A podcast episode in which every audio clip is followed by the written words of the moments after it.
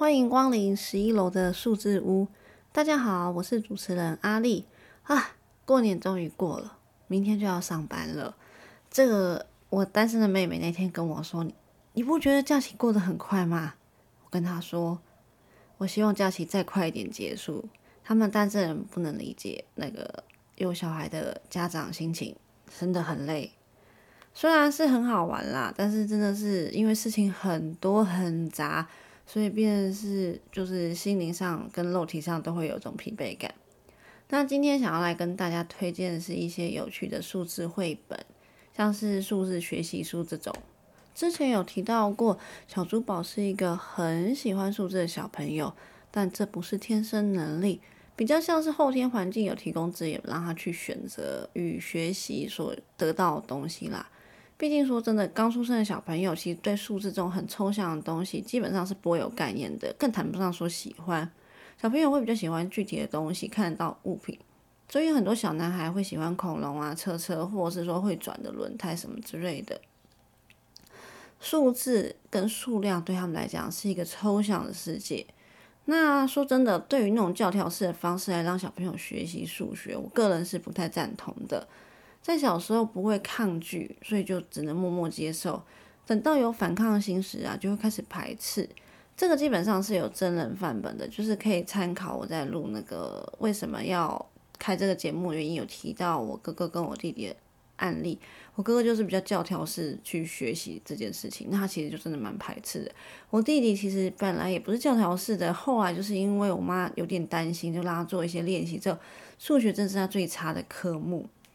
那所以在帮珠宝找幼儿园的时候啊，我还是会以玩为主为目标，比较不会想要让他在学校去提前学习这个状况。毕竟说真的，小珠宝自己的练习量可能已经超出学校很多了啦，并不想让他觉得学习数学是一件不有趣的事情。现在对他来讲，数学就是一件很好玩的事情，或者说是数字是一件很好玩的事情。如果有兴趣的人可以听听看，就是珠宝的数字生死恋这一集，就会讲到小珠宝多么喜欢数字。然后如果搜寻部落格的话，其实里面有小珠宝写字的照片。这样，那建立小朋友的数感，我觉得可以先从绘本开始，从生活中去练习是不错的方法。比如说过马路数秒，或者是门牌号码。数门牌号码这个部分，我会再写一篇来讨论。那今天我们只只聊绘本的部分。那我要推荐的第一本绘本叫做《九只小猫呼噜噜》。这本绘本的画风很可爱哦，封面就是一只小猫咪在睡觉。那翻开书的第一页，就是有九只在睡觉的小猫。随着小猫醒来啊，就是他们会发现小猫的数量改变了。就是慢慢减少，可借此发展出数字的概念与数量的递减。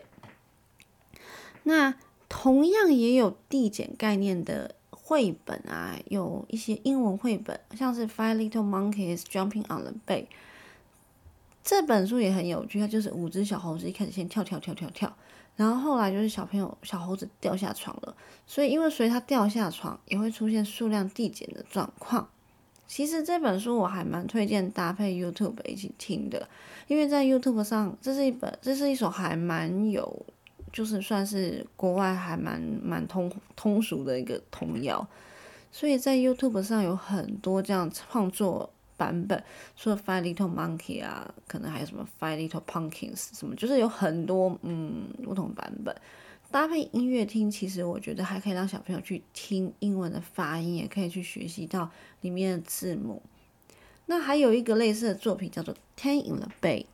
除了就是书籍之外，它有很多音乐创作。那本书我也觉得很可爱，虽然说就是那个《The Little One》，就是叫大家一直就是翻滚这件事，让你觉得它有点小欠揍这样，但是很可爱的一本书。第三本要推荐的是很经典的绘本哦，就是有小朋友的妈妈应该都有听过，就是《好饿的毛毛虫》这本书有中文本，有英文本。这本书它是从第一天虫虫开始吃点心开始，一路吃吃吃吃到它变成蛹，最后会有一只漂亮的蝴蝶破茧而出。而这本书很棒，就是说，因为小朋友他可以学习到就是数量变大。的概念，数量递增的概念，所以我觉得这是一本很有趣的书，而且它不是一数到十，我记得好像是到第七天它就已经变成蛹了，有点忘记，可能要再确认一下。然后接下来还想要再推荐的书也蛮可爱的，这本书小珠宝很喜欢很喜欢，它叫做《来帮动物量体重》。这是一个日本画家画的，前面的都是那种就是欧美的画家画的，那画风就比较不一样。日本的画家画就在更漫画一点点。那他主要是在讲说动物里原理的动物要做健康检查喽。那很可爱的是，大家都愿意量体重，用各种方法量啊，可能有好大体重啊，或是把尾羽张张开。有一只小猪就是不愿意做健康检查。那好大大象要怎么做健康检查呢？这本书就是会用很可爱的方式来描述量体重的过程。那小朋友就是可以看到上面体重机上数字变化，对他们来讲就会知道说，哦，原来这个东西叫体重机呀，这就是量体重。小珠宝看完这本书之后，好喜欢站在体重机上面，然后一直在问说，我现在几公斤了呢？然后他们会理解说，哦，原来数字不是只是一个虚幻的东西。它在生活中的应用是这样子的。那另外一本姐妹作叫做《来帮动物量身高》这本书，小珠宝虽然没有买，但是我稍微看一下，也是一本很可爱的书。有兴趣的人也可以找来一起看看。那刚刚讲的都是有比较有故事性的一些绘本，其实更简单的一点，也更直接一点的书，像是那种一二三触摸书这样子的书籍。他会直接把一二三去对照图案，像是苹果派呀，或是蓝莓派，直接用物品的数量去对数字。这样的书其实市面上蛮多的，其实可以直接搜索。还有一些像是图卡、字卡，就闪卡这样子，那个也可以让小朋友去做学习，只是就少了趣味性啊，就是让他们觉得哦，原来。比如说三块饼干啊，我也会有三块饼干，这样就跟生活做更紧密的结合，就是少了故事性这样。那说到这里啊，就要来讲说，其实啊，有没有发现，就是我们要找一到十的书很简单，但是要找一到一百的书就有点难找到。这其实还蛮有趣的，就是好像在某个年龄里面，小朋友就只有一到十，或者是说小朋友学了一到十之后。哦，其他可能就会了。我想大家应该不是这样的意思啦。那我想说，有可能是因为我们大人小看小朋友能力，以为他们不能理解，所以我们比较少出这样的书。像现在我我常看到有一到一百的书，比较多都是翻译作品，是国外儿童作家写的。那比较少看到台湾人自己的作品，有可能是因为我看的书还不够多。如果有人有看过，觉得很好看的，也欢迎推荐给我跟小珠宝这样子。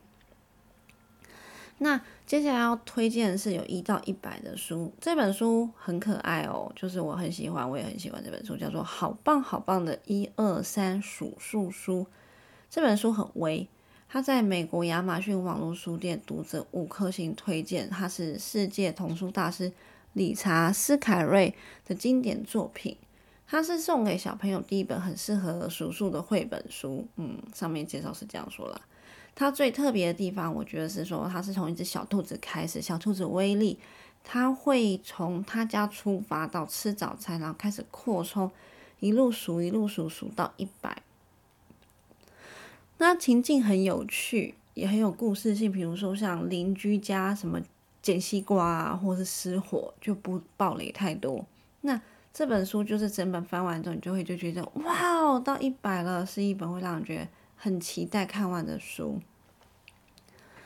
接下来这本书也是日本作家的书，也是一数到一百，它叫做《地下一百层楼的家》。它有另外一本姐妹作叫做《一百层楼的家》。这个作者我觉得他还蛮厉害的地方是说，他每十层楼住的动物都不一样。那这一种小动物，每一层楼的就每十层楼小动物都有自己的特性。那除了认识小朋友，就是小朋友认识小动物之外，这样的安排其实刚好让小朋友知道十个一数的那种概念，这是一个小巧思，相当的逗趣。而就是这样，十个一数，一数到十是一种动物，十数到二十一种动物，到最后一百的时候再安排一个大结局，然后是一个很非常就是超乎想象的大结局，是很真的是很棒的一本书啦。听说他的姐妹作是就是我刚刚说是一百层楼加，也有一到十的这种小巧思，嗯，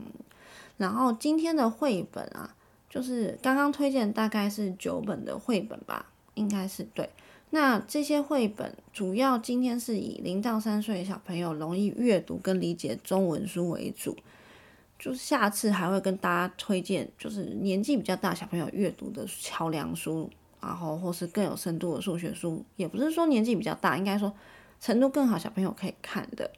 那大家有兴趣的话，我接下来也会推荐英文的数数书，那个书真的很不少哦，因为小书宝很喜欢看，所以我们也看很多国外的那种作品。虽然说跟大家说是零到三岁，但是我要澄清的是说，如果小朋友的阅读能力已经超过自己的年龄的话，我们也不要去限制他们。我比较会建议是说，我们可以依据他年能力，给他当下年龄的书。市面上书籍的分级，其实个人认为是让家长有个选书的依据，说哦，大概在这个范围，他能力大概到这，并不是表示说小朋友一定得依照。里面的那种就是能力去去去成长，因为有的小朋友真的很有天分，